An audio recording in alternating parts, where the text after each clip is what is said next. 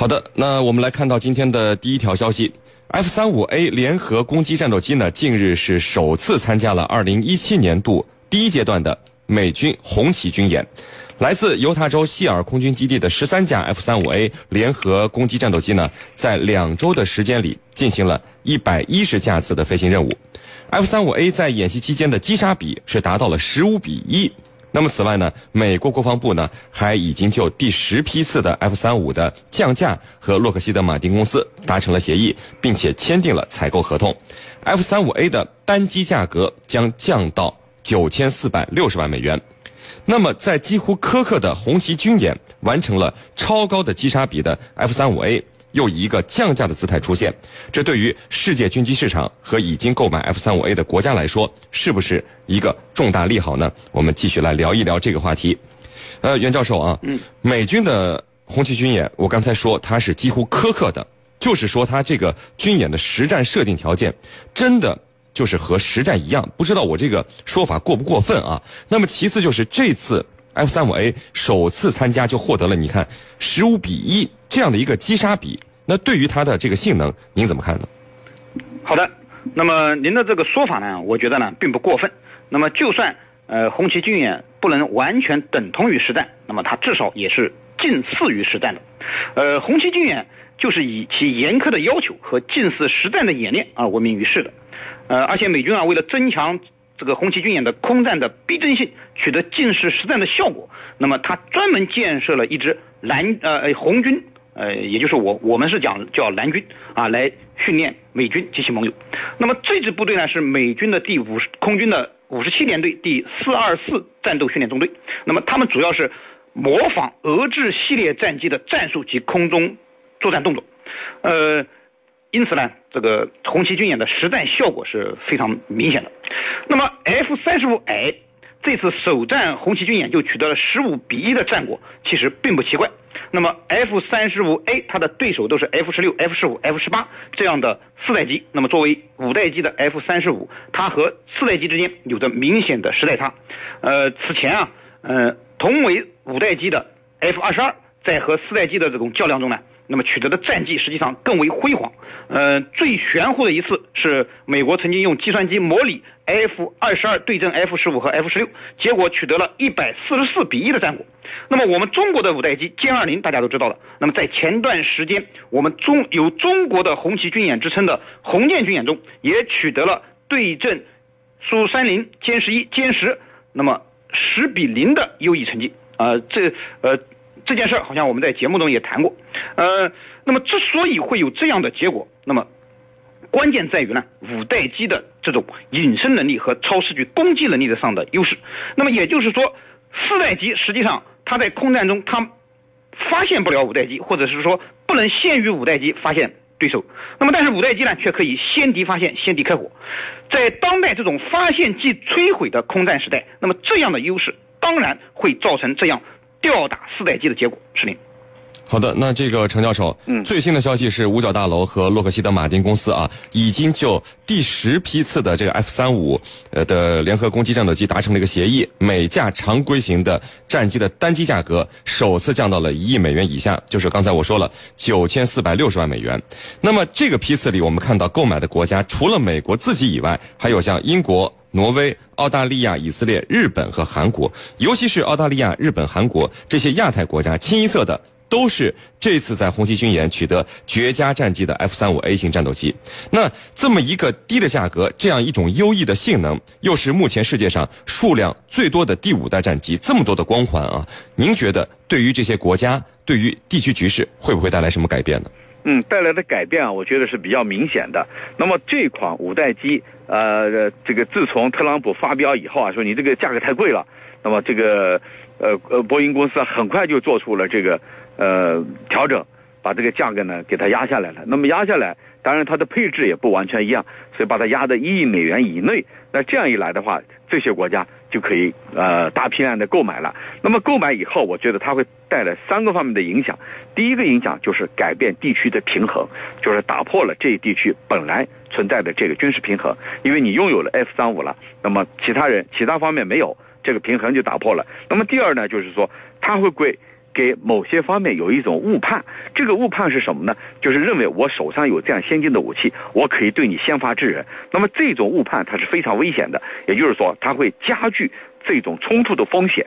那么有的人可能会啊以此来进行挑衅啊，来这个主动攻击。那么这样一来，这个地区冲突很有可能发生。那么第三个呢，就是呃加剧军备竞赛。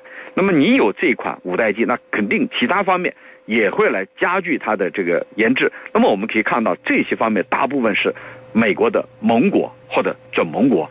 那么，那么其他方面，那肯定要这个在这个方面，呃，道高一尺，魔高一丈来进行跟进。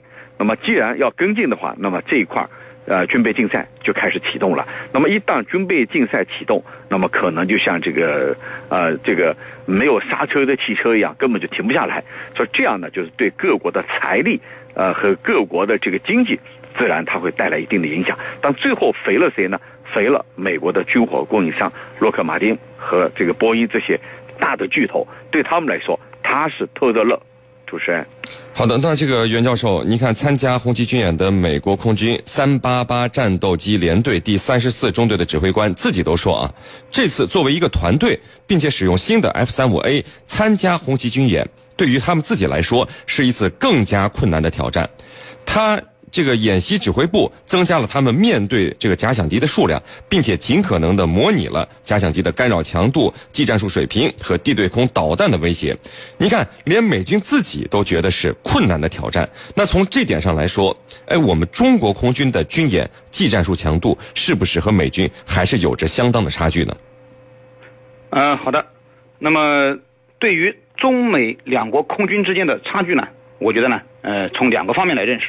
一方面呢，我们要正确认识和美军的差距，呃呃，美国啊是世界军事强国，那么美国空军呢更是一支老牌的空中军旅，呃，它的装备的质量、人员的素质、训练的水平都是世界一流的，这一点我们必须承认。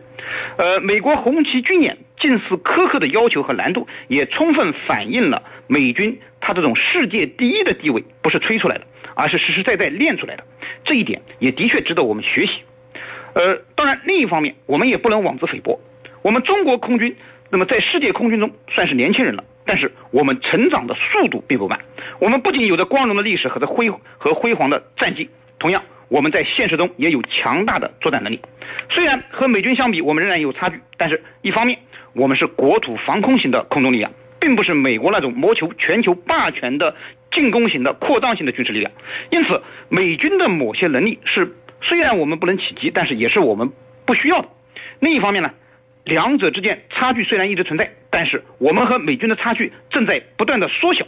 特别是近年来，我们的装备水平也在不断的提升，我们的训练要求也更加严格，我们的实战化程度也不断的提升。总之啊，这对于中美两国空军之间的差距，那么我这些认识呢，我觉得可以概括成一句话，那就是正视差距。继续努力，面对来自空中的威胁和压力，我们中国空军肯定会撸起袖子加油干，通过更为严格的实战化训练，进一步缩小与美国空军之间的差距。是你。好的，那这个我们看到有网友问，我们中国空军春节前有消息说，这个歼二零也有参加这个空军的一次演习，为什么美军人家总是把红旗军演的细节都公布出来，甚至视频也会发布出来，我们总是神神秘秘，不太会公开呢？是不是人家强大到足够自信了，我们真的是自信心不足呢？那程教授啊，从中美两军军演的这个公开信息的角度来看，我们是不是还是需要有一个思路的转变呢？嗯，我觉得这里头我们看啊，东西方的文化它是不一致的。那么你比如西方人他比较好表现啊，他有什么说什么。那么东方人呢，他可能比较内敛一些，比较含蓄一些，不太这个善于呢把这个自己的呃所有的东西啊展示给别人。所以这里头呢，既有文化的，还有军事的层面。我们怎么来看这个问题？那第一，我觉得。美国他是故意在这样做，他故意这样做的目的是什么呢？目的就是要加大他的威慑的力度啊，他要炫耀武力。那么这个争取呢，以不战而取人之兵。那么我们通常讲这个呃张牙舞爪这个这个词，这个词其实用在这里呢是再恰当也不过的。那么老虎为什么可怕？就因为它经常张牙舞爪。那么这样的一个概念放在美国的这种。呃军事行动、军演里头，我觉得是恰如其分的。他也要以这种方式来让其他各方对他感到恐惧啊！我是世界老大，我是世界霸主，那么让其他各方对他毕恭毕敬的。所以这个时候他达到的目的就是不战而取人之兵，我不通过战争就能把你吓住，叫张牙舞爪、炫耀武力。那么第二个方面，我们看我们中国人，刚才我讲了，我们东方人他是比较内敛的，就是呃我们在许多先进的东西，我们一般不主动展示出来，特别是我们不喜欢跟很多的国家的一起搞这个大规模的军演之后呢，通过视频来进行炫耀。我觉得这个这样的做法呢，它是炫耀。而不是展示，是主要是炫耀。那么，我觉得什么时候呃要进行威慑，就是当我们需要的时候，比如说对方对我们有不良的企图，比如说对我们有威胁，那我们就要展示。这个时候需要呃我们来进行威慑，比如在南海，比如在台海啊这个台湾问题上，我们需要威慑的时候，那我们毫不犹豫。但是和众多的国家，特别是领着。啊，以自己为主，领着众多的国家去进行军演之后去公开视频，这好像还不是我们的一个主要的做法。我们可能会一对一或者这个跟其他参加多边的这种军演，但是我们不太喜欢去高调的炫耀它。如果炫耀，就有其他的目的了。啊，主持人，好的。